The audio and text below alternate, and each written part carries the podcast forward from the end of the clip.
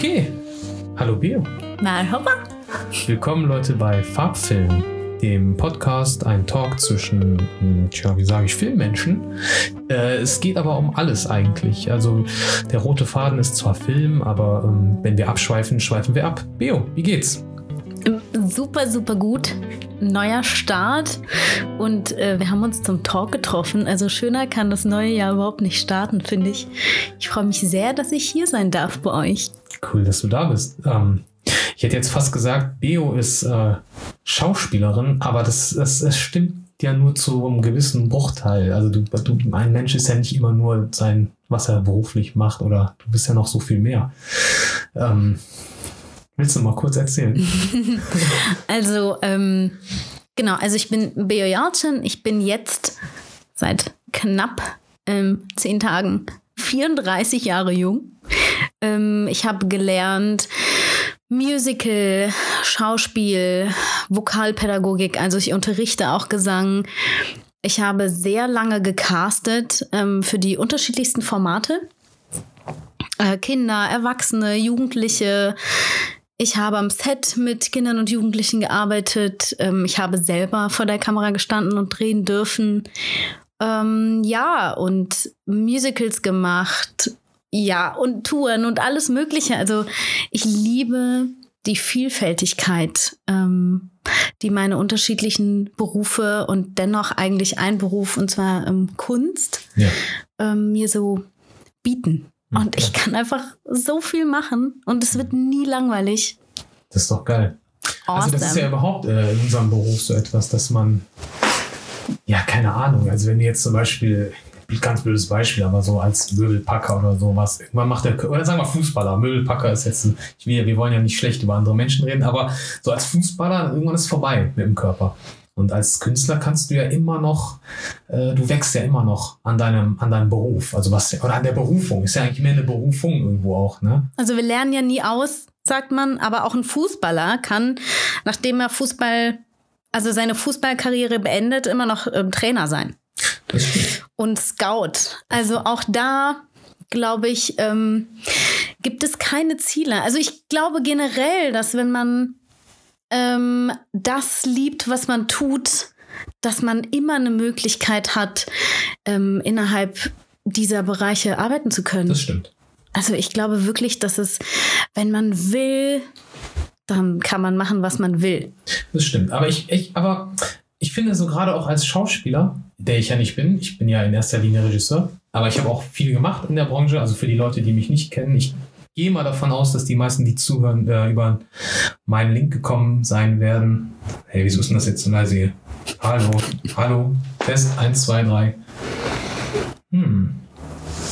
Okay, also die meisten Leute, das werde ich wegschneiden, ähm, die ja hier dazugekommen sind, sind wahrscheinlich in erster Linie erstmal über meinen Link jetzt bei der ersten Folge und deswegen stelle ich mich jetzt ähm, nicht so vor. Doch, stell dich mal ja? vor. Ja, voll. Okay. Weil für mich ist es ja, ich meine, natürlich kennen wir uns schon etwas länger ja. und wir haben uns auch schon ähm, super viel und auch über super unterschiedliche, diepe Themen unterhalten, aber ja. Sag doch mal, wie hat deine Karriere angefangen überhaupt? Oh Gott, ähm, also ich.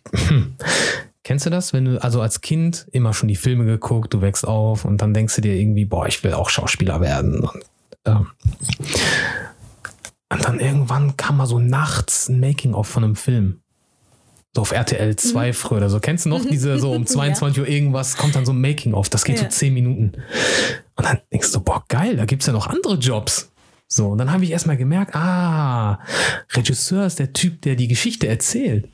So, und die anderen sind halt die Künstler, die da so äh, das ausführen, was der Regisseur halt so im Kopf hat. Dann habe ich gemerkt, okay, krass. Und dann hat sich mir diese so eine ganze Welt eröffnet. So, und dann äh, war das so, dass ich natürlich als äh, Kind dann auch da Erfahrungen sammeln wollte. Und mein Vater hat ja, ist in der Deutschen Welle, äh, hat er gearbeitet. Mhm. Lange Zeit. Ja, ja, in, äh, da war die noch in Köln.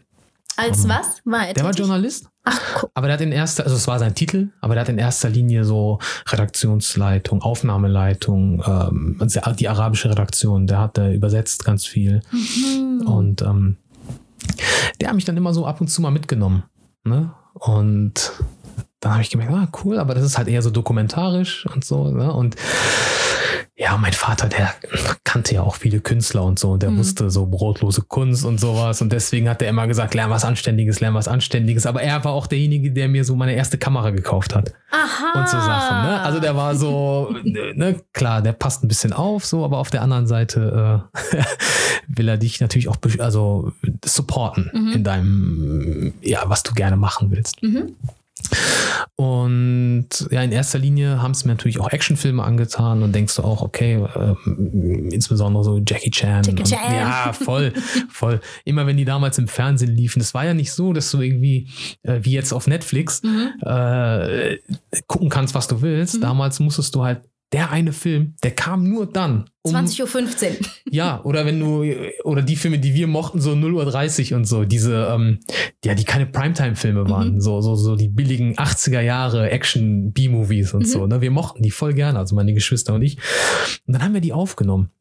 Und wenn du Pech hattest, dann hast du halt irgendwie die ersten 15 Minuten verpasst. Wie, wie habt ihr das aufgenommen? Auf dem äh, Videorekorder. Ach, Videorekorder. Ja, ja. Genau. Ach, stimmt, damit konnte man auch aufnehmen. Ja, ja. Wie VHS. mit so Kassettenrekordern, wenn wir im Radio so ein Lied gehört haben und dann sofort genau. auf Aufnahme gegangen sind. Genau, so. Und dann kommst du nach Hause und boah, schnell Kassette rein und so, ja. ah, nee, da ist der Pin raus, rausgebrochen, wird das rausgebrochen, hol Tesafilm. Ja. Das ist zugeklebt, dann konntest du den Film aufnehmen. Dann haben dir erstmal die ersten 15 Minuten gefehlt mhm. und du kanntest den Film dann nur so. Mhm bis man dann in die Videothek gehen konnte, sich den ausleihen konnte, wusstest du gar nicht, dass diese ersten 15 Minuten existieren. Und bei Jackie Chan-Filmen sind das ja meistens, das ist ja so die Opening-Sequenz. Das ist wie bei den James Bond-Filmen am Anfang, ist ja die große Action-Sequenz. Und dann mhm. siehst du das zum ersten Mal. Das ist wie so eine kleine Offenbarung. Das ist so, man hat diesen Kassetten nachgejagt damals. Aber Videothek muss man ja auch erklären für Leute, die noch nicht damals gelebt haben. Ein so? Ort, in dem es Videofilme gibt, die man ausleihen kann, um sie dann zu einem späteren Zeitpunkt wie eine Bibliothek wieder zurückbringt. Zurückgespult. Wenn, wenn, du nicht zurückgespult hast, gab es eine Euro Strafe. Ach Quatsch. Ja, ja. Oh, Weil der nächste du? Kunde, der es kriegt, ne, der, der bekommt es dann nicht zurückgespult. Das wusste ich nicht. Ja, also es war nicht in jeder Videothek so, aber bei den meisten.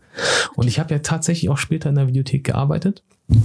Äh, was eine sehr coole Erfahrung war, mhm. weil äh, da hat sich mein Horizont nochmal erweitert. Also ich dachte immer so, äh, ja, Filme, ich weiß schon, was gut ist ne, mhm. ne, und den, der Rest interessiert mich alles nicht. Und dann hast du natürlich aber Kollegen, die dir ans Herz wachsen und die sagen dir, ey, guck dir den Film an. Glaub mir, guck dir den an, der ist gut. Und dann hat sich auf einmal für mich aufgetan, so die französische Filme, italienische Filme, mhm. ne? Und ähm, Western hätte ich jetzt fast gesagt, aber die konnte ich schon, äh, die mochte ich schon wegen meines Vaters. Der mhm. hat Western geliebt. Mein Vater auch. Ja. Oh, diese Cowboy-Filme immer. Geil. Dickschan, Dickschan, Dickschan, Dickschan. ja, aber vor allem die Italo-Westerns, so geil, ne? Also mein, mein Vater das auch erzählt hat früher, der meinte so, der hat zum Beispiel, spiel mir das Lied vom Tod. Hat der mhm. im Kino gesehen. Mhm. Hier in Köln, in der Lupe damals. So hieß das Kino.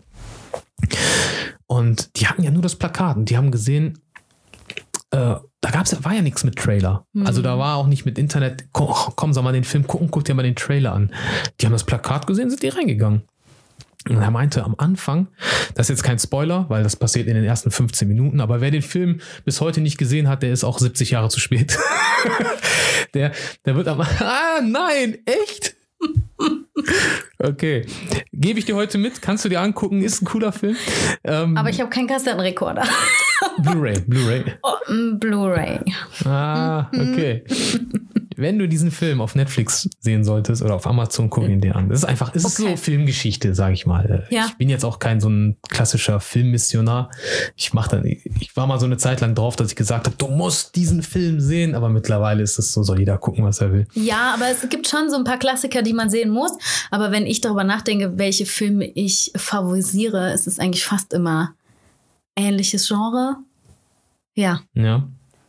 Kommen wir da gleich drauf. Ich will nur die Geschichte von Spiel mir das Lied vom Tod zu Ende erzählen. Mhm. Also mein Vater, der meinte, die saßen im Kino und am Anfang kommt diese Gang und er schießt diese Familie und so einen kleinen Jungen.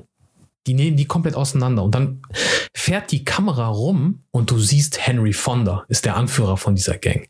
Und er meint, das war so wie, der meint, das war so ein krasser Moment, weil Henry Fonda war immer bekannt als der Gute der hat das Gute verkörpert. Mhm. Das, das gab es nicht, dass Henry Fonda am Bösen gespielt hat. Das hast du dir gar nicht gedacht. Und wie gesagt, es gab keine Trailer. Und wenn du dann da sitzt, deswegen versuche ich immer, die Filme, wenn ich irgendeinen alten Film sehe, den ich noch nicht gesehen habe, die auch in dem zeitlichen Kontext zu sehen.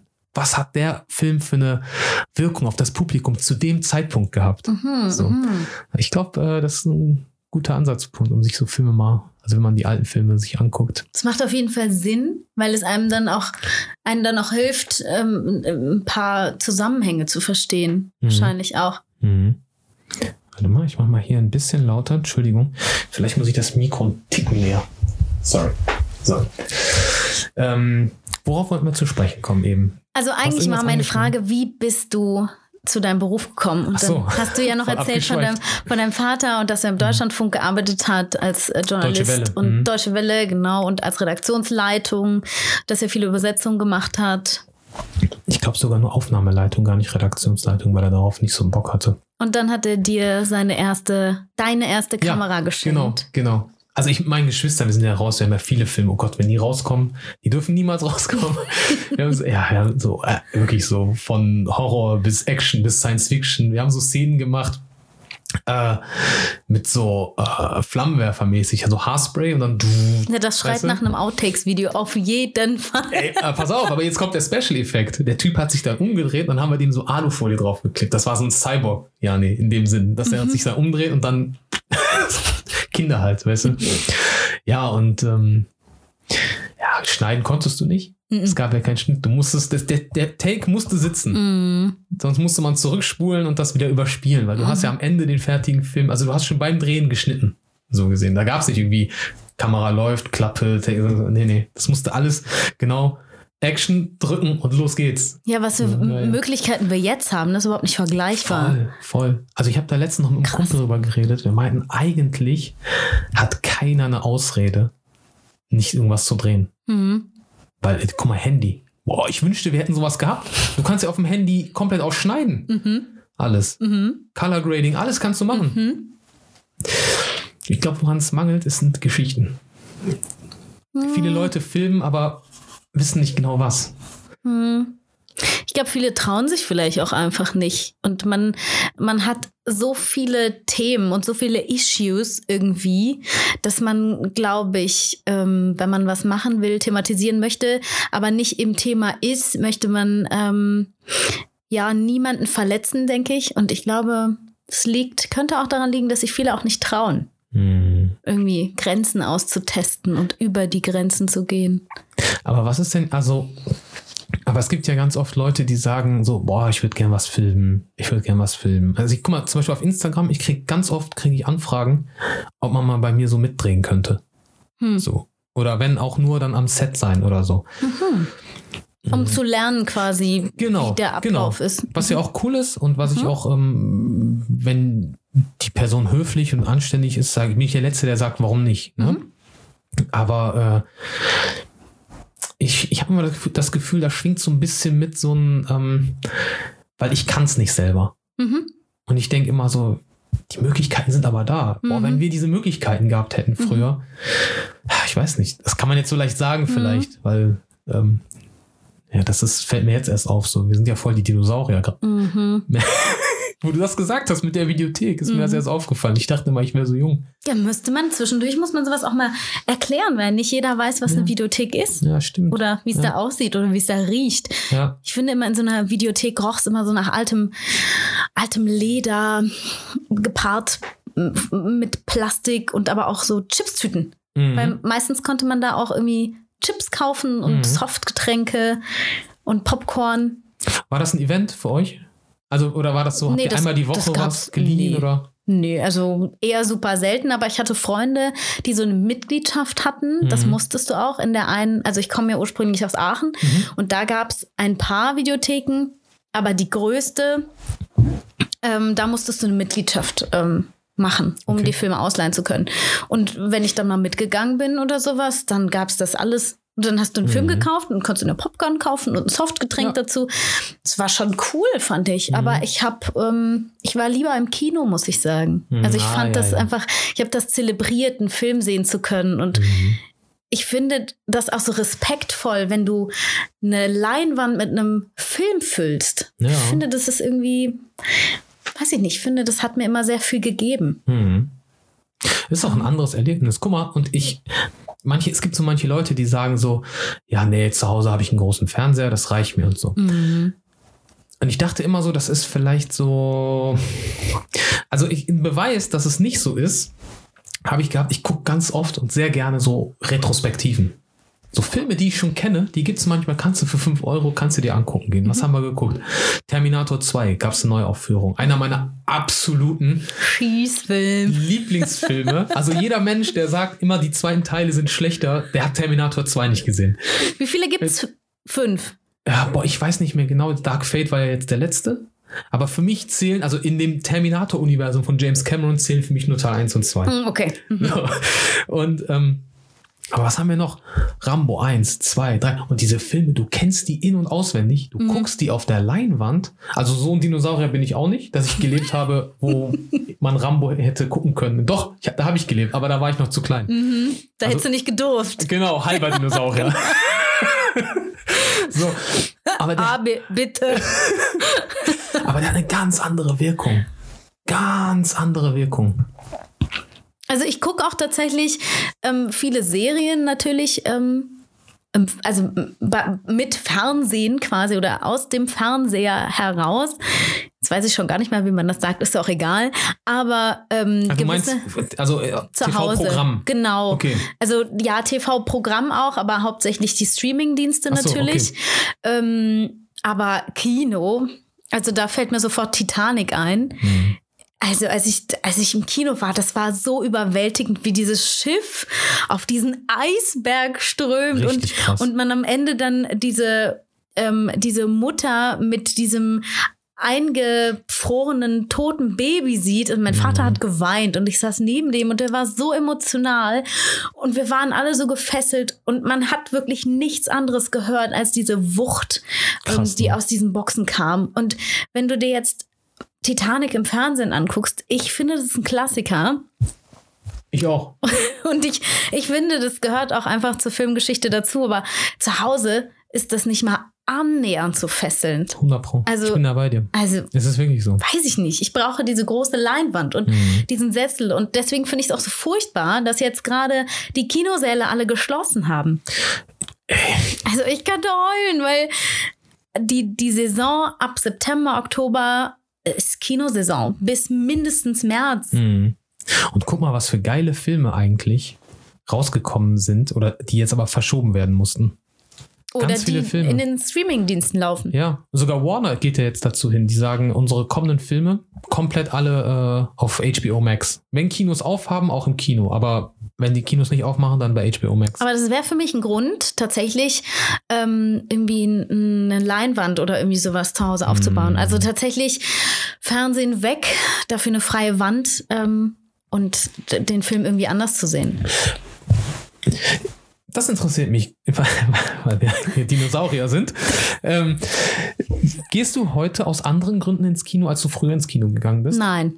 Aber also ich, ich sag dir, was ich meine. Zum Beispiel, hat dich der Film interessiert?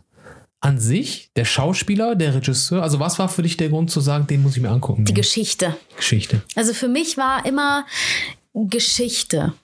Irgendwie ist es, natürlich ist es entertaining, auch wenn man ins Kino geht. Ähm, du verbringst deinen Abend an einem anderen Ort. Es ist mal ein Tapetenwechsel, aber für mich ist immer die Geschichte wichtig. Und es Mhm. gibt auch, das ist auch so ein bisschen witzig, es gibt ähm, ein Arthouse-Kino Mhm. in, in Aachen.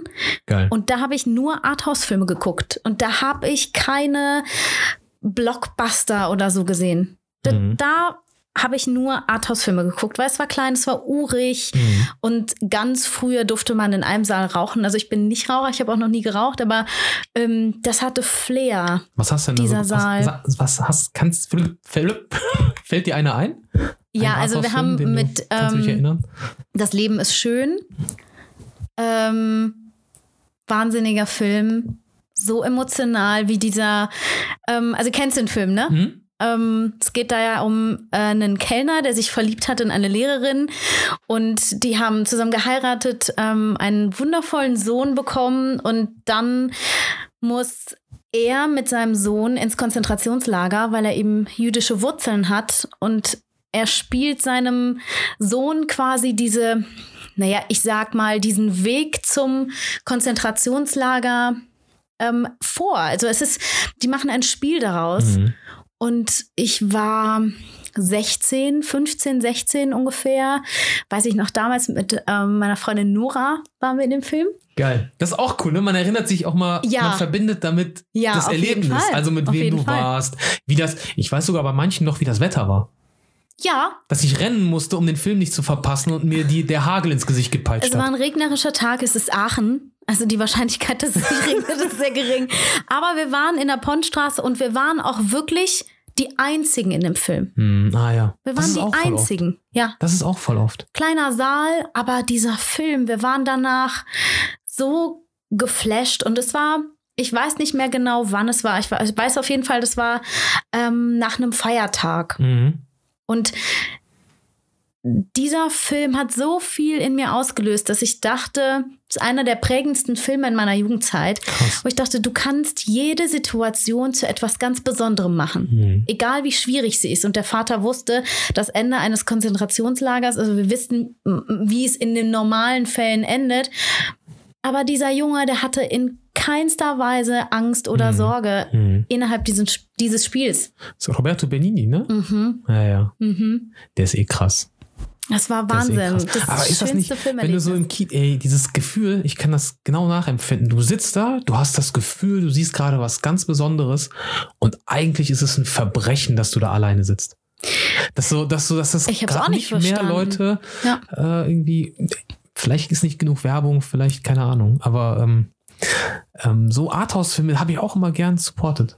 Also ich weiß auch nicht, warum, äh, warum das nicht so nicht viel mehr Aufmerksamkeit bekommen hat, weil es ist es ist Geschichte Mhm. und ich finde Er hat ja auch viele Auszeichnungen, der Film. Also ja der Film selbst ist bekannt. Ja, Der total bekannt. bekannt. Ja, Aber ja. wenn du das heute sagst, Mhm. das Leben ist schön, denkt keiner an an dieses Thema. Mhm. Alle denken an irgendwie so ein, weiß ich nicht.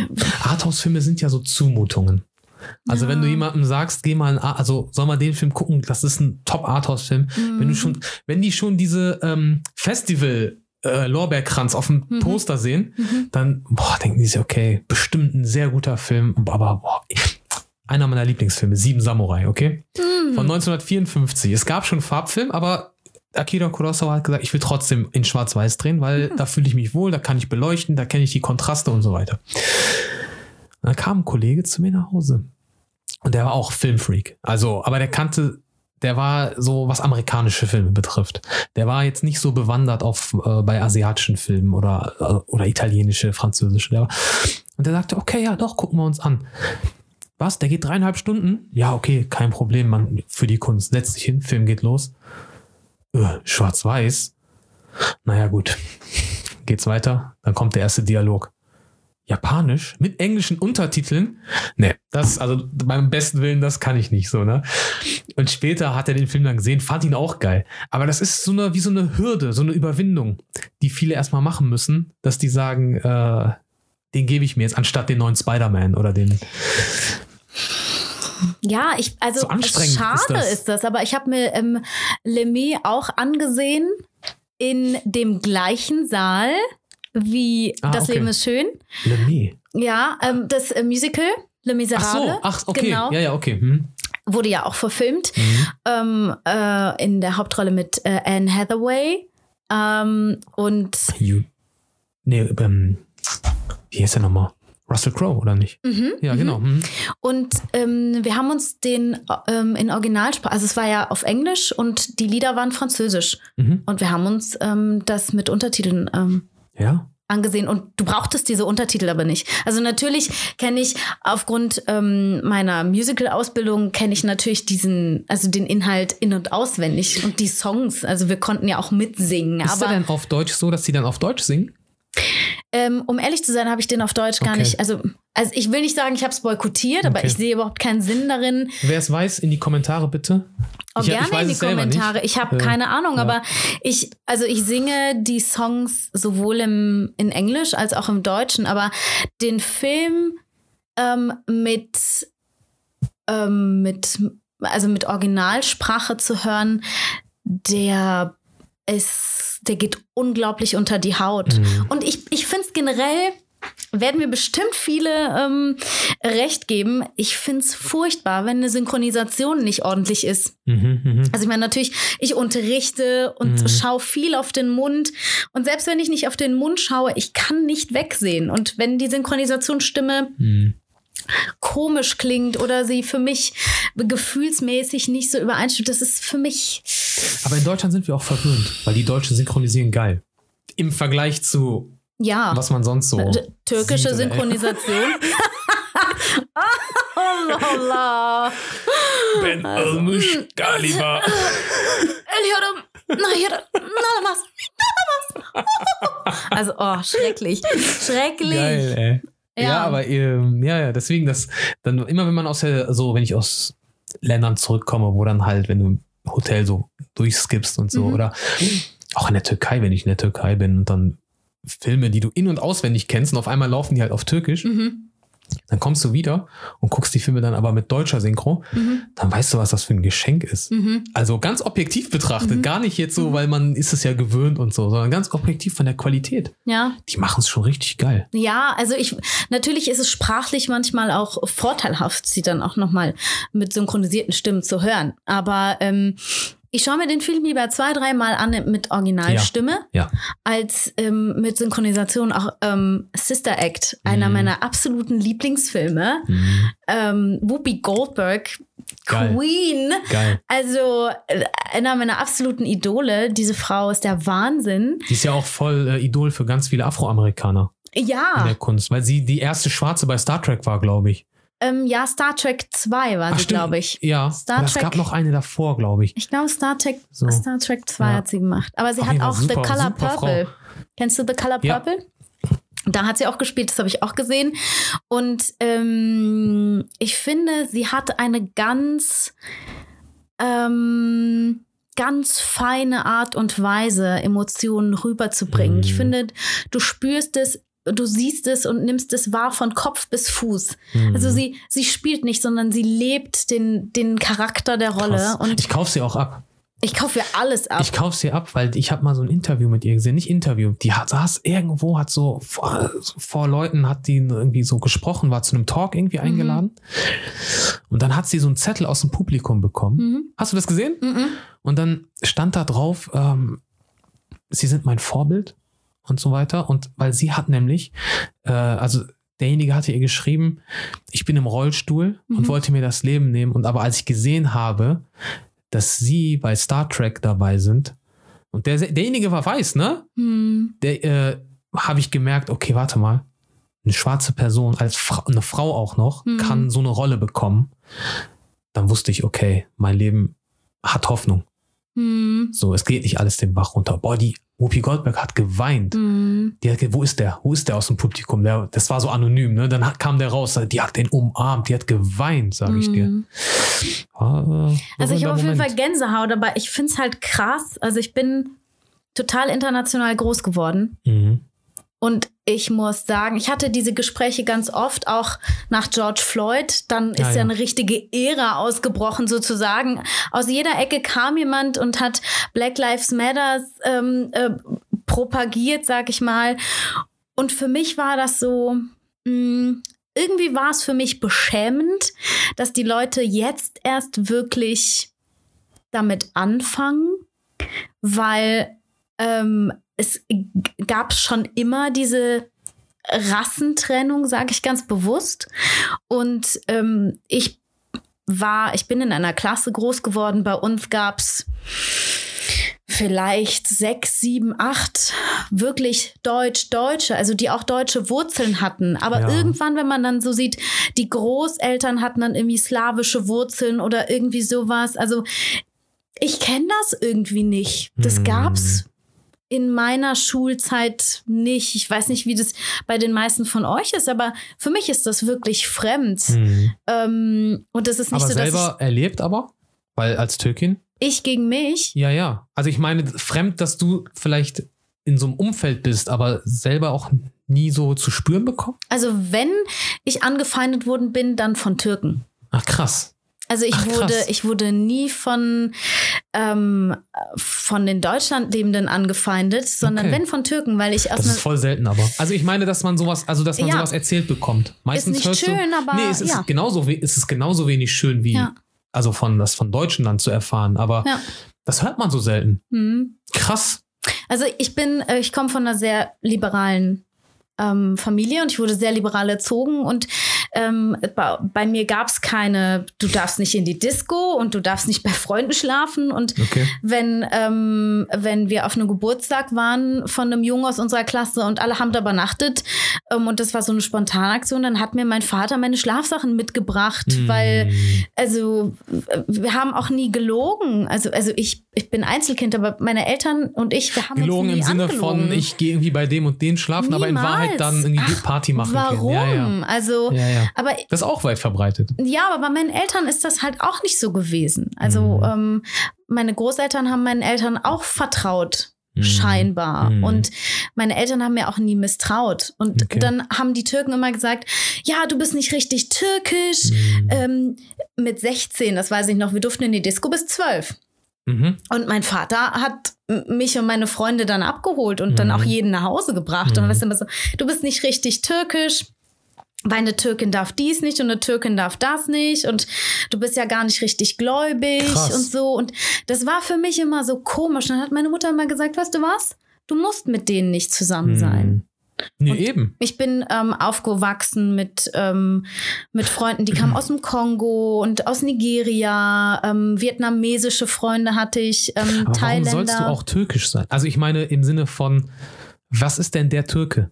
Oder genauso wie man hier in Deutschland oft sagt, was heißt es denn, deutsch zu sein? Ich weiß es nicht. Also ich So. weiß auch nicht, was das Problem war. Ich habe Mhm. auch, ähm, so, so wie ich Hochdeutsch spreche, Hochtürkisch gesprochen, Hm. weil mm, meine. Eltern da einfach, Mashallah, meine Eltern haben da einfach Wert drauf gelegt. Und die haben immer gesagt, ich bin ähm, eingebildet, weil ich nicht türkisch-deutsch gesprochen habe. die haben Ah, gesagt, nicht so Slang und ja, so. Hm. Gneiden, wie geht's? Was machst du so? Äh, ja, Gneiden, Merhaba, iyiyim, sen nasılsın? Oh, du schon wieder. Ah, boah, so ging es mir in Jordanien. Ja. So ging es mir in Jordanien. Ja. Weil, guck mal, mein Vater ist 1958 nach Deutschland gekommen. Mhm. Vor den Gastarbeitern. Mhm. Ja, was spricht der für ein Arabisch? Das, was man 1958 in Ja, Jordanien gesprochen hat. Natürlich. Immer wenn ich nach Jordanien ging, wenn ich mit meinen bekannten Cousins, die Freunden von, also die Freunde von meinen Cousins, wenn ich mit denen abhing, die meinten, ey, bei dir haben wir das Gefühl, wir hängen mit so einem alten Opa ab. Mhm. ja, ich, ich bin auch nie aus der Reihe getanzt. Das war für die Leute auch immer boring, Ja, ah, so okay. irgendwas zu machen, weil ich Okay. halt, wenn es irgendwas verboten ist, ist, also viele haben diesen Reiz, das dann machen zu wollen. ja, klar. Ich hatte keinen Bock. ja, ja. Da steht, da ist ein Stoppschild. Halte an! Allah, Ja, Allah! ja, nee. Shut up! Shut up! Äh, ohne Quatsch. Ich, ich hatte das nicht. Also, weiß ich nicht. Ich habe das heute noch nicht. Komisch. Ist ein bisschen schwierig, ne? Wenn man alles korrekt machen möchte, aber ja, die meisten wollen ja so, alles, was verboten ist, das ist interessant. ja, da, mich hat das nicht Ja, ja, interessiert. okay. Aber in der, in der Schule, wie gesagt, das war, ich war ähm, in der Theater AG. Ich war im Chor und alle haben mir gesagt, Theater AG, da muss man sich knutschen und so. Muss wie man kann gar dein, nicht. Wie kann dein Vater das erlauben? Und mein Vater. Warte mal, muss man, muss man doch nicht. Ja, aber selbst wenn, es ist gespielt. Also, also, also es ist ja nicht so, als würde man. Ja, aber guck mal, ich kenne sogar Schauspieler, also auch türkische Schauspieler, die sagen, äh, spielen und so weiter, aber Knutschszenen mache ich nicht. Aber das ist doch okay. gesagt, das ist ja jedem sein, sein Ding. Aber Ja. ich meine, das ist ja, du kannst ja trotzdem spielen gehen. Boah, warte mal, die Türkei hat doch voll die Theaterkultur. Mhm. Ja, das, aber. äh, Jedes das, Mal, wenn ich da bin und auch hier im türkischen Fernsehen, kannst du ja live türkisches äh, Theater mitverfolgen. Ja, aber die, die Wurzel ist ja Bildung. Wenn Hm. dein Bildungsgrad und das, ähm, ich möchte das gar nicht äh, schlecht reden oder Hm. so. Es, also es muss nicht, ähm, muss nicht jemand sehr gut gebildet sein, um, ähm, um irgendwie weiter im Leben ko äh, kommen zu können. Das ist, es ist eigentlich völlig egal. Aber wenn du vorgelebt bekommst, es ist Ayib Ja. oder viele sagen auch Haram, sowas Ja. zu machen, dann lebst du das deinen Kindern vor und deine Kinder tragen das weiter. Also Deswegen, für alle, die nicht wissen, was das ist, Haram ist äh, in der Religion, also im Islam, etwas, was eigentlich heißt das heilig. So, das ist heilig, das ist nur für Gott, da darfst du dich nicht nähern, Mhm. so im Prinzip. Deswegen sagt man ja auch Masjid al-Haram in Mekka, der, also diese, die riesige Moschee, Mhm. Ne, da halt viele fragen, warum heißt das denn Masjid al-Haram? Das ist doch die, verbotene, also das ist doch verboten, da darf Mhm. man nicht dahin. Nee, das ist heilig. So, deswegen. Und Ayub ist etwas, was sich gesellschaftlich nicht schickt. Ja, es schickt sich nicht. Genau, es schickt sich nicht. Für viele Muslime, die haben das übernommen, also in meiner in meinem Umfeld, oh, ich will gar nicht für alle Muslime sprechen, in meinem Umfeld haben das viele Muslime so übernommen. Ich habe manchmal das Gefühl, Ayub ist für die noch schlimmer als Haram. Ja, ist es auch. Habe ich auch das Gefühl. Ja. Ja, wobei es kommt, also Oyib ist ähm, quasi für dich und deine Familie und Haram habe ich das Gefühl und ich bin ja nicht, also ich bin ja nicht gläubig groß geworden und ich bin auch nach wie vor nicht ein ähm, großartig gläubiger Mensch. Ich glaube ja eher an, an so eine Macht. Auf jeden Fall, ich habe das Gefühl, Haram ist immer Gott bezogen und Oyib ist immer so, Was sollen die Leute denken? ja genau, was Ja, sollen die ja. Leute denken? Ja. Aber für mich war es immer, mein Vater ist in der Schulzeit ähm, selber zum Theaterkurs gegangen. Das heißt, für ihn war es eine große Ehre, dass ich zum, Mhm. äh, zur Theater AG gehe. gefreut natürlich. Ja, und meine. Eltern sind beide, also mein Vater war Profisportler und meine Mutter ist ähm, Sportlehrerin gewesen. Krass, Das heißt, Profisportler? ja, Was hat er gemacht? im Ringen natürlich. Nein. Ja, Ja, 86 Güreş? Europameister. Nein. Ja, Hat der auch so richtig mit Öl sich dann... Nee, nicht Ach, nicht Öl. türkische Mhm, Ringe. nicht so, türkisches Ring. Okay. Genau, und deswegen, mein Vater ist auch ein begnadeter Geil. Sänger. Das heißt, ähm, für meinen Vater war das, Krass. war das eine große Ehre, wenn er mich auf der Bühne gesehen hat. Okay. Und Guck mal, singen tust du, jetzt musst du noch ringen. der Traum meines Vaters. Der wollte immer, dass ich Ringerin werde. Ich glaube, für meinen Vater gäbe es nichts Besseres, wenn ich eine Rolle bekommen würde als Ringerin. Mach doch also, mal so einen Kurs, ein, zwei Stunden. ja, mit. dreh mal einen Film. Bea, du glaubst es nicht, wir haben einen Film, also ich habe ein Drehbuch fertig geschrieben. Ja. Pe Pehlivan heißt das. Ja. Wallah. Perfekt, mein Das- Vater würde also sofort kommen. Pehlivan jeden ist äh, Tag. bei den Ölringern, also in der Türkei gibt es Ölringen, die schmieren sich ein mit Öl und äh, dann ringen die halt. Das flutscht so richtig und Genau. deswegen ist das so schwer. Ja. Und, ähm, Wenn man aus diesem Krau Kreis raus ist, dann hat man quasi den Kampf Genau. verloren. Ja. Genau. Und ich Genau. habe ein Drehbuch geschrieben. Ähm, das ist fertig. Es muss eigentlich nur produziert werden. Also Ja. wer, wenn einer zuschaut, ein türkischer Produzent, Ja. das ist so ein äh, Tournament Vater würde so wie es auf jeden Bloodsport. Fall- Ne? Dann treffen so die ganzen verschiedenen Kampfkünste aufeinander. Aber Mhm. der die Hauptrolle spielt, also die Hauptfigur, ist ein Ölringer. Ja, das musst du äh, umschreiben. Ja, ist Comedy drin, äh, gute Werte werden vermittelt. Ähm, Ja, also ich glaube, das wäre das wär, ähm, für meinen Vater was Schöneres könnte es nicht geben. krass. Deswegen wurde ich nur ähm, von Türken tatsächlich, ja, rassistisch, weiß ich nicht, ob man dazu rassistisch sagt, aber ich wurde tatsächlich Aber nur so von Türken Gedrängt in, insofern, in so in deiner Art, wie du bist und so. Ja, man hat, Okay. das hat, Es man hat hat, nur Türken gestört, wie du bist. ja, Okay, verstehe. also Mhm. Und deswegen habe ich, bin ich mit jeder Kultur gerne zusammen gewesen, aber die Türken, das war Krass. hm, meine anderen türkischen Mitmenschen. Krass, ja. Nicht alle, aber viele. Also, Mhm. Aber Das Wallah, war ich mag schon Türken echt- sehr gerne. Wallah, ich mag dich auch. Naja, aber ich meine so insgesamt. Also guck mal, früher, so in der Grundschulzeit. mhm. Also mir sieht man ja nicht direkt an, dass ich Araber bin. So, also ich, Mir im Übrigen auch nicht, dass ich türkisch ja, bin, deswegen also wurde ich bin- nie. Man sagt, äh, es gibt da einen Begriff für White Passing Male. Also wenn man mich liest, könnte man mich auch als Weißen lesen. So. Wenn man will. Meine Haut ist ja auch weiß, so. Aber ich, mit weiß ist ja meistens gemeint Westeuropäer. Du bist wirklich sehr weiß. Ja, ja, ich weiß. Also- nee, ich weiß. Aber, ähm, und in der Grundschule voll oft Stress mit Türken. Ganz Hm. oft. Und auch so, so fünfte, sechste Klasse, so ganz oft. So Klotigplatz und so. Ja, ganz oft Schlägereien mit Türken und so. Und damals war das so, ey, was sind die alle so aggro, die Mhm, Türken, ne? mhm. Aber bis du dann irgendwann mal kapierst, ah, okay, wie du eben meintest, Bildung. Na, mein Vater hat auch gesagt, meinte er, es ist so, als Gastarbeiter sind ja nicht die Leute hierher gekommen, die es in der Türkei gut hatten. Mhm. Die waren ja gar nicht angewiesen auf diese Nee. Jobs. So diese Leute, die Bildung genossen haben, so. Und bis ich dann irgendwann, äh, ja, ich weiß nicht, irgendwann kam das, kam so dieser Moment, wo ich gemerkt habe, ah, krass.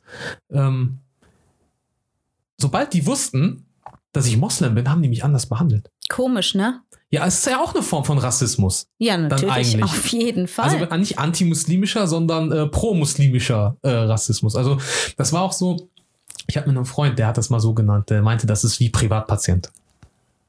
So auf einmal, ach, ach, du bist Moslem. Oh, ey, komm her. setzt sich Chad. Boah, die krasseste Gastfreundschaft. Ja, also wie gesagt, mir ist es, mir ist es nach wie vor fremd, sage ich mal, weil ich halt in meiner Prägung, in meiner frühkindlichen Prägung ähm, damit keinen Kontakt hatte. Also mhm. selbst in meiner, in meinem Kindergarten ähm, sind wir mit vielen Kulturen groß geworden. In der Grundschule, mhm. gut, da war es ein bisschen weniger, aber das hat nie eine Rolle in meinem Leben gespielt. Okay. Ich kenne viele, aber bei denen es eine Rolle gespielt hat und nach wie vor spielt es eine Rolle in unserer ja. Gesellschaft. Und ich finde, um auf, auf das Thema Film zurückzukommen, ich genau. finde, wir haben so viel Macht auf die Leinwand zu bringen, was wir verändern wollen. Mhm. Und jetzt müssen wir es nur noch schaffen, die Angst aus den Leuten zu nehmen. Weil ich finde, es ist nicht schlecht, etwas zu zeigen, womit man vielleicht nicht von jedem Applaus bekommt, aber etwas, was die Augen öffnet, etwas, was Gesellschaft. Aber kann das deutscher Film? Also, das ist jetzt ein bisschen Kann das momentan gefragt. deutscher Film? Guck mal, ganz oft wenn ich deutsche Filme kritisiere, dann ist das ja, du bist ja ganz schnell in der Position, dass dann andere sagen, ja, mach besser. Mhm. Aber ich kritisiere die jetzt als Konsument. Mhm. Und wenn du guckst, alle meine Freunde, alle meine Bekannte, aus, ob es Türken, Araber, Deutsche, sogar Deutsche, die sagen, deutsche Filme sind für mich, wenn ich bei Netflix so browse, meinte letztens ein Kollege, wenn ich so, wenn da ein deutscher Film bei ist, ist das so etwas Lästiges. Ich muss ein Ding weiter skippen. Der, hm. der, der, kommt gar nicht auf die Idee, etwas Deutsches anzumachen. Und dann könnte man dem noch so oft sagen, hm. ja, die sind jetzt aber gut geworden. Hm. Seit Netflix da ist, die sind jetzt gut. Ja, ich kann das nicht gucken. Und so geht es ganz viel. Ich weiß, was du meinst. Weil das im Kopf ist. Also hm. wir sind, Menschen sind Gewohnheitsmenschen. Ja. Wenn wir uns daran gewöhnen würden, gute deutsche Filme anzusehen und gut darüber zu reden, ohne schon zu starten, das ist ein deutscher Film, aber mhm. dann, dann würden wir uns auch, also dann würde auch unsere Denkensweise sich verändern. Aber ich meine, ich habe das ja auch. Ich habe das auch. Und äh, ich mag es nicht, einen Film zu gucken, wenn es eine Form von Hausaufgabe ist. Also ich kenne das ganz viele Filmschaffende, ja. gucken sich deutsche Filme an, aber nur mit die Motivation ist, ich will ja wissen, was so gerade bei uns in der deutschen Filmlandschaft so abgeht. Mhm, mh, mh. So, und ich habe das, ich habe dieses Gefühl aber auch, dass ich eigentlich ungerne. Ich mag auch nicht, wenn mir dann jemand einen deutschen Film empfiehlt und dann sage ich so, boah, ich habe mal auf meiner Liste noch ganz viele Filme, die es eher verdient hätten, angeschaut zu werden. Dann sagt er, ja, aber für einen deutschen Film ist der gut. Fatih Akin gegen die Wand? Ja, aber das ist für mich kein deutscher Film. Ja, okay. Weil Fatih Akin ich ist ja, ja, weißt, ich kennst verstehe. du das, wenn so, keine ja. Ahnung, Türkei gehört nicht zu Europa. Aber es ist trotzdem deutscher Film. Also ja, okay, stimmt, de facto. Aber das ist so wie. Du würdest nicht du, wenn, sagen, wenn es ist ein sagen, türkischer Film. Die Türkei gehört nicht zu Europa, aber Turkish Airlines beste europäische Fluggesellschaft. Ja, ich verstehe. So, das ist für mich jetzt nicht so der deutsche Film. Also ja, ich weiß, was du meinst. Kurz und schmerzlos habe ich geliebt. Aha. Den habe ich rauf und runter geguckt, den Film. Keine Frage. So, aber ganz oft kommt das Argument, für einen deutschen Film ist der aber gut. Und ich mhm. will keinen Film gucken, ich will einen Film gucken, der gut ist. Mhm. Nicht der für einen, das ist so wie wenn du sagst, äh, weiß ich nicht.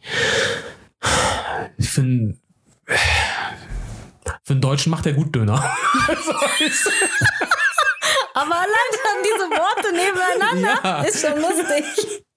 Für einen Deutschen macht der gut Döner. Selbst Döner ist in, der, in Deutschland stimmt. ist nicht so wie stimmt. in der Türkei. Da müssen wir fair so viele sein. Soßen, ja, diese ganzen, diese ganzen süßen Soßen. Liebe Zuhörerinnen und Zuhörer, gehören nicht in den Döner.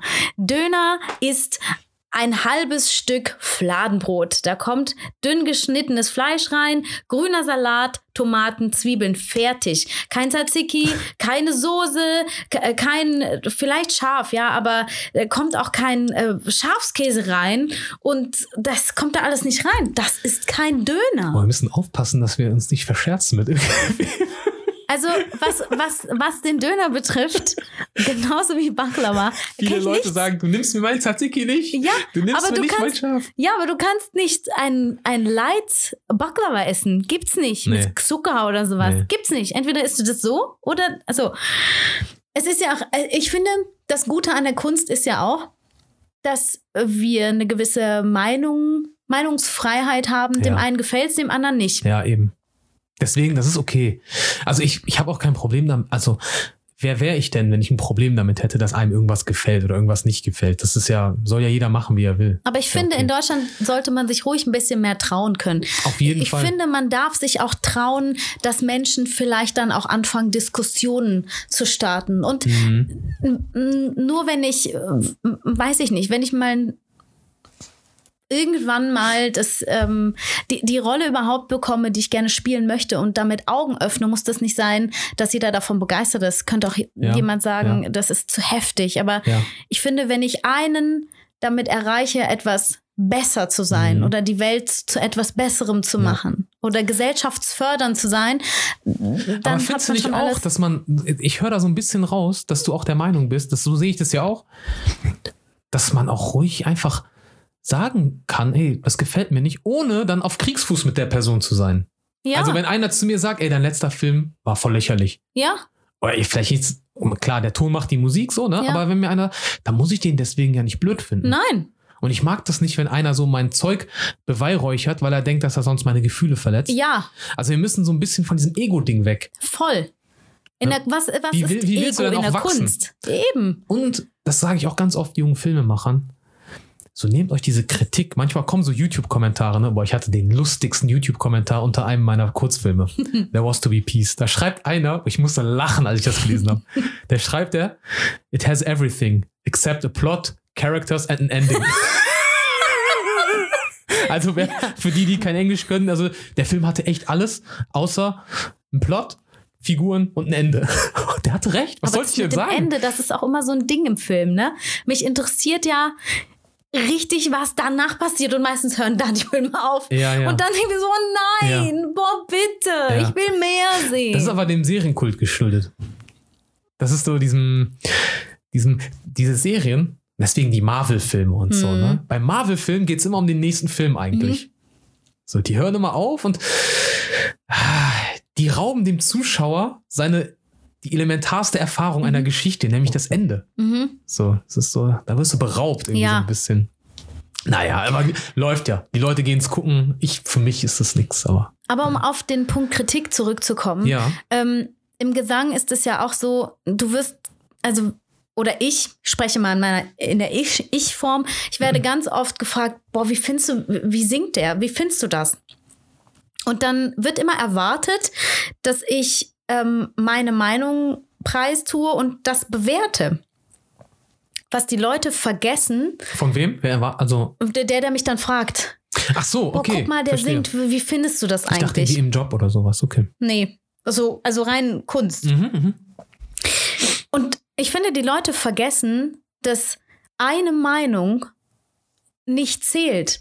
Also es ist egal, ob ich, ob ich finde, dass Mariah Carey heute schlecht singt und damals super gesungen hat oder nicht, weil meine Meinung ist nur eine Meinung und Ja. nur weil, weil es mir nicht gefällt, muss es nicht heißen, dass es den anderen Menschen nicht gefällt. Eben. Leben und leben lassen. Eben. Ja. Und deswegen, für mich ist es immer wichtig, dass mich, egal ob Gesang oder Schauspiel, dass es mich berührt. Eigentlich, wieso stellen wir dann überhaupt die Frage? Hör mal, wie fandst du das? Ich weiß um sich auch Bestätigung nicht. zu holen. Entweder- Oder, okay, wenn man jetzt eng befreundet ist oder zur Ehefrau, zum Ehepartner oder sowas, dann klar will man natürlich wissen, wie derjenige es fand. Aber ich habe manchmal das Gefühl, dass die Leute sich so eine Art, boah, ich fand's geil, aber ich weiß nicht, ob ich es laut sagen kann. Weil sonst, Hm. sonst oute ich mich als der Typ, der keine Ahnung hat. Schade, ne? Zum Beispiel. So geht's mir voll oft. Guck mal, ich habe mal äh, Eurovision Song Contest, ähm, habe ich mal einen Vorentscheid, zwei Jahre lang ähm, war ich da äh, so, ja, wie sagt man die Position? Production Manager. Ne, so, also das war so der offizielle Titel. Ich habe auch Sachen gemacht, ich habe da Fotos gemacht, ich habe da die Festplatten eingeladen, ich habe äh, Der Runner. Orga, Orga gemacht. Für alles. Ja, quasi. Runner, Run, ja, für Runner hat man kein Geld. Ja, deswegen. aber, die, aber aber der offizielle Titel war Production Manager. Und, äh, und ich bin ja jetzt nicht so, ich höre auch Musik, Mhm. aber ich bin jetzt kein Sänger. Ich habe nicht Musik irgendwie, ich habe, klar, ich hatte Musikunterricht Mhm. und so. Aber erzähl mir was von Technik. Ich kann, leider kann ich ja dir nichts erzählen. So, Aber dann, es ist doch egal. dann singt jemand und der berührt mich. Mhm. Und dann höre ich aber später die, die, wo dann die Experten, wenn die, Mhm. sobald die Person weg war, Mhm. boah, Katastrophe sagen die. Und ich so, oh shit. Technisch. Was ist mit meinem Geschmack los? Dachte ich im ersten Müll Moment. oder sowas. Ja, Chöp. wahrscheinlich, genau. So, Ja, ich dachte, aber das- was, aber du, in dem Moment habe ich so, äh, so äh, Ego, also mein, mein Ego war angekratzt, weil ich Mhm. dachte, boah, okay, du hast keinen Geschmack. Mhm. So. Hm. Aber mich hatte es berührt in dem Moment. Das ist, für mich ist das auch alles, was zählt irgendwie. Mhm. Dass es mich catcht, dass es mich berührt. Natürlich ist es schön, wenn jeder Ton sitzt. Aber ist Perfektion das, was du im Gesang hören möchtest? Der eine sagt ja, der andere sagt nein. Ich finde, beides ist okay. Aber Mhm. ähm, ich finde, wir müssen lernen, wir Künstler oder auch Menschen generell, dass ähm, Kritik, dass man Kritik als Feedback betrachten sollte und nicht als Mhm. Bedrohung. Ganz Mhm. häufig ist es eine Bedrohung, aber von einem Feedback kann ich so viel lernen. Ich kann mich verbessern, Ist ich ja kann was anderes Kunst. draus Also machen. Feedback zu geben und zu empfangen ist eine Ja. Kunst. Ja, und die Art und Weise, es ist sehr, sehr Ja. wichtig. Klar, wenn mir jetzt einer kommt, immer, was hast du denn da für einen Scheiß? Äh, ich will ja so Wörter nicht verwenden in meinem Podcast. Was hast du denn da für einen Scheiße? Müll runter, runtergedreht? Dann denkst du dir so, du Assi, ich habe so lange geschrieben. Ich habe Ja. das organisiert, ey, bis ich die Location hatte und bis ich eine Genehmigung hatte. Und, und da sind ja ganz viel, so als Filmemacher läuft man schnell Gefahr, dass du diesen ganzen Aufwand, den du betrieben hast, äh, dann damit verbindest, anstatt wirklich mal objektiv zu sagen, okay, der hat das jetzt so auf so eine miese Weise ausgedrückt, aber Mhm. ist da nicht was dran? Mhm. Und tut's nicht weh? Also tut nicht die Kritik, die am meisten weh tut? Ist das nicht meistens die, die wahr ist? Mhm. So? Und ist es dann immer schlecht? Ja, ja, eben. Also, Ne? Und das, die Lehre, die man ja auch, auch, daraus ziehen kann, nächstes Mal sorge ich dafür, dass das Drehbuch anständig ist. mhm. Das Fundament muss ja stimmen, bevor ich mich da reinstürze aus lauter Aktionismus. Ich muss jetzt was drehen. Mhm. Ne? absolut. Und wir haben ja auch in der heutigen Zeit diesen Veröffentlichungswahn. Mhm. Also du bist ja nur, äh, du geltest ja, also vermeintlich gilt man ja nur, wenn man auch postet. Wenn du was rausgehauen hast. Mhm. Ey, wie viele Sachen ich gedreht habe, Beo, die darf die Welt nicht sehen. Weil, Weil? ja, du übst. Und du haust nicht deine Übungen raus. Mhm, mhm. Du haust nicht deine, aber voll viele machen das. Wobei ich liebe ja Outtakes, ne? Okay, das ist was anderes. Aber ich finde, das, Das ist ja, gehört ja, das auch dazu. ja, ein Outtake ist ja aber, ähm, ist ja, Ich also- schneide die lustigsten Momente aus, aus der Übung raus. okay. Gehört für mich trotzdem dazu. Also, ähm, wir müssen ja in der heutigen Zeit super viele E-Castings machen. Mhm. Und ähm, ja, da sind die Meinungen ja auch sehr gespalten. Machst du das gerne? okay, die Frage. Mache ich das gerne? Schaut gerne in meine Outtakes äh, rein. Dann, ähm, nee, also was heißt gerne? Ich bin gerne vor Ort und ich mache gerne Live-Castings, Ja. weil ich finde, mh, egal wie viel Mühe ich mir gebe, mh, irgendwas vor der Kamera zu machen oder zu spielen oder lustig zu sein oder wie auch immer, nichts ersetzt das Live-Casting. Mhm. Es ist natürlich aus finanzieller Perspektive oder aus finanzieller Sicht vielleicht ähm, äh, geeignet momentan und auch ähm, Covid-19 gerecht, aber War ja schon vorher so. ist auch Also, schon vorher so gewesen. Aber ähm, ich habe einfach irgendwann mm, alles gespeichert, was ich aufgenommen habe und manchmal, also wenn du jemandem sagst, du musst jetzt ein E-Casting drehen, was ist das? Naja, du hast eine ähm, Szene bekommen, die musst du ähm, abdrehen und entweder holst du dir noch jemanden dazu oder jemand spricht ir- irgendwie via Zoom oder was auch immer und vorher musst du dich noch vorstellen. Mhm. Kann ja nicht so schwer sein. Hallo, mein Mhm. Name ist Baby Jartin, ich bin 34 Jahre alt, ich bin Schauspielerin, Sängerin, Vokalpädagogin und lebe in Köln. Das schneide ich an Anfang. Wenn das jetzt ein E-Casting-Vorstellungsvideo gewesen wäre mit Hände zeigen, Profil zeigen, Ja, ja. das dauert stundenlang, Ja. teilweise, bis ich meine Wohnung umgeräumt habe, die Wand frei ist und so weiter und so fort, genug Licht etc. etc. Mhm. Und irgendwann, wie gesagt, habe ich mir einfach vorgenommen, alle Videos anzugucken. Und zwischendurch kommt da so viel Blödsinn aus mir raus oder ich verhaspel mich, ich lache. Was ich ganz oft mache, ist. Ähm, Also eigentlich doch geil. Ja, ich richtig kurz, Also geil. eigentlich ist es doch voll die Übung. Das Ja, ist doch wie ja. ein Segen. ja, So Mist, wir müssen jetzt die E-Castings machen. Auf einmal merkst du, boah, ich kenne mich auf einmal ein bisschen mit Licht aus. Ich kenne mich auf einmal mit Klar. Kamera ein bisschen aus, mit Schnitt. Klar. Und du kriegst auch die Chance, dich selbst zu sehen. natürlich. Ne? Aber das habe ich erst im Nachhinein verstanden. Und dann Hm. mache ich halt, wenn es nicht funktioniert, beim fünften Mal Vorstellung, du verhaspelst dich, mache ich immer so, "Ah, ich raste aus. Irgendwie sowas, ne? Aber danach läuft's, ne? Dann Ja. flutscht das Ja, richtig geil. gut. Und irgendwann habe ich gedacht, ähm, ich brauche ein About Me. Alle Leute schreien, ey, schick ein About Me, zeig mir, wer du wirklich bist. Mhm. Weil ähm, äh, unwichtig, in welche Rolle du schlüpfen kannst, ich möchte sehen, wer ist der Schauspieler dahinter, Mhm. hinter dieser Szene. Und dann habe ich mir die Outtakes angeguckt und habe gedacht, genau die bin ich. Ich bin die Bescheuerte, die auf einmal Ja. anfängt zu singen, weil sie verzweifelt, weil sie schon Ich wieder auch geil, als du die gepostet hast. ja, und ich werde sie immer wieder posten. Und Mhm. ich habe halt irgendwann, ähm, habe ich meine Agentin angerufen und äh, Sabine Rassau und habe irgendwann gesagt, Sabine, was hältst du davon? Viele Grüße an Sabine. Viele Grüße an Sabine, Kennt ähm, unbekannterweise. Aber Agentur Actors Family. okay. Ähm, und habe ihr das dann geschickt und sie meinte, ja cool, nehmen wir. Und dann, Die Outtakes? das war mein Outtakes-Video, genau, als About Me. Ach krass. Weil Voll cool, ey. ich, ich wollte halt nicht, was viele auch so machen, oh, dann überlegen sich Szenen und so und dann gehen wir Mhm. dahin und dann machen sie noch eine Choreo, um zu zeigen, wir können uns bewegen, wir können tanzen und dann versucht man irgendwas zu machen. Und da habe ich gesehen, ich bin das. Ich verhaspel mich, ich singe zwischendurch, ich mache ah, ja, ja, ja, ja, ja, ja, ja. Oder irgendwie sowas Bescheuertes. Aber genau das bin ich. Und wenn, Ja. wenn jemand wissen will, wer ich bin, der guckt sich mein Outtakes About Me Video an. Ja. Weil genau damit Da weiß man, ja, wie ich hinter Ja. den Kameras bin. Ja, ist wirklich so. Ja, das ist ja das Ding, ey. Die ich nackte habe ja Wahrheit einige also About Me's gedreht für Schauspieler, Mhm. ne, die mich gebucht haben. Und die haben mir alle gesagt, boah, ich habe keinen Bock darauf. Ich muss es machen. Mein Ja. Agent will es. Ja. Oder ich muss einfach alle eins haben. Und dann, ähm, und dann war immer ein ausschlaggebender Punkt für die, warum die keinen Bock haben, war immer, About Me soll zeigen, wie du bist, aber im Grunde zeigt sich da jeder von seiner besten Seite. Oder vermeintlich versucht es so, ne?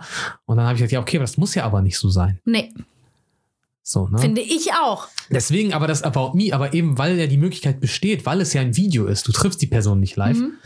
ist ja immer irgendwo der Gedanke, aber ist der ja wirklich so? Mhm. Ich, also als Regisseur zum Beispiel, wenn ich Schauspieler suche und dann About Me's dabei sind, ey, manchmal sind mir die sympathischsten, die so ganz simpel, Mhm. ganz simpel was aufgenommen haben. Ich, ich darf das natürlich nicht, äh, jetzt werden die Leute sagen, ja Hüseyin, warum soll man dich buchen so? Aber ich finde das echt, ich finde das echt so ganz simpel aufgenommen. Aber das, ich kann ja auch nur für mich als Regisseur reden. Kann sein, dass es da Regisseure draußen gibt, die sagen, hör mal, voll billig, nicht mal Mühe gegeben, meint er es überhaupt ernst mit der Schauspielkunst Mhm. oder mit der Karriere? Mhm. Kann ja auch sein. Aber simpel ist, kann ja auch für jeden anders sein. Mhm. Für dich ist simpel vielleicht was ganz anderes als für jemand anderen. Also es gab äh, zu Corona-Zeiten, wo man einfach ja auch ähm, zu, also nirgendwo hingehen konnte, gab es eben ähm, Caster und ähm, Agenten, die ähm, online auch so einen Talk gemacht haben und aufgenommen haben. Das kann man sich bei YouTube immer noch angucken.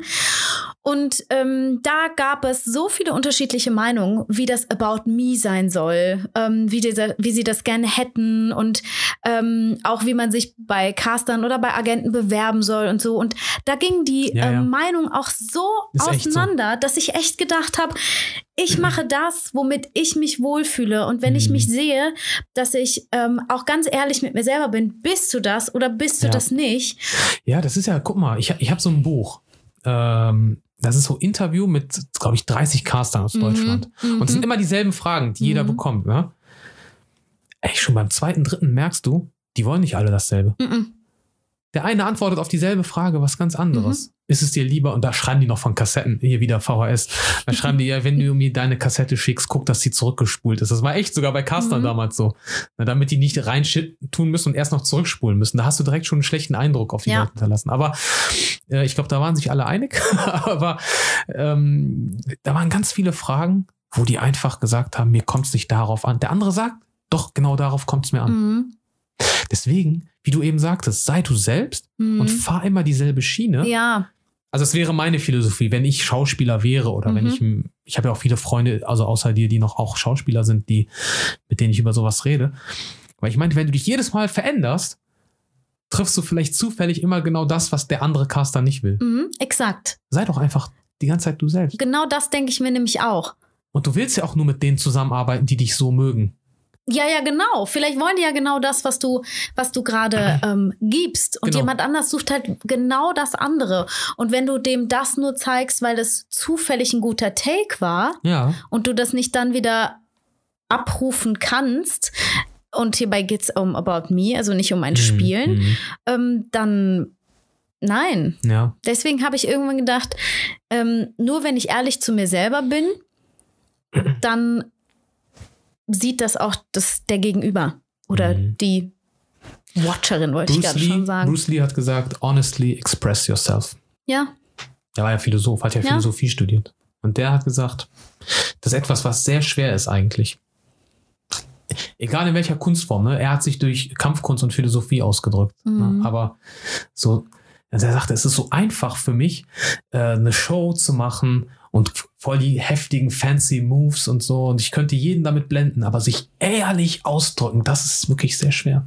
Aber ich meine, wir kennen uns alle, wenn wir in einem euphorischen Moment sind oder man hat Menschen um sich herum oder ähm, Filmfestival. Mm, oh Gott. Filmfestival, das Oh, ich ist so froh, wie ein Besuch ähm, im, im, im teilweise, naja, Zoo möchte ich nicht sagen, aber Ey, warte, wir sind bei einer Stunde. Lass das für die nächste Folge. ach du Scheiße. Lass Filmfestivals für die nächste Folge. Ich Ja. mache hier einen Cut. Leute, abonniert auf Spotify, auf äh, genau, YouTube, weil das ist ja auch ein audiovisuelles äh, Medium. Dann habt ihr Spotify, Amazon Music. Apple Podcast, Amazon Music, also die ganzen gängigen Formate. Ne? Ich bin mit der wunderbaren, unbeschreiblich krassen Beo Jalcin. Wir kommen in der nächsten Folge aufs Thema Filmfestivals. Danke fürs Einschalten.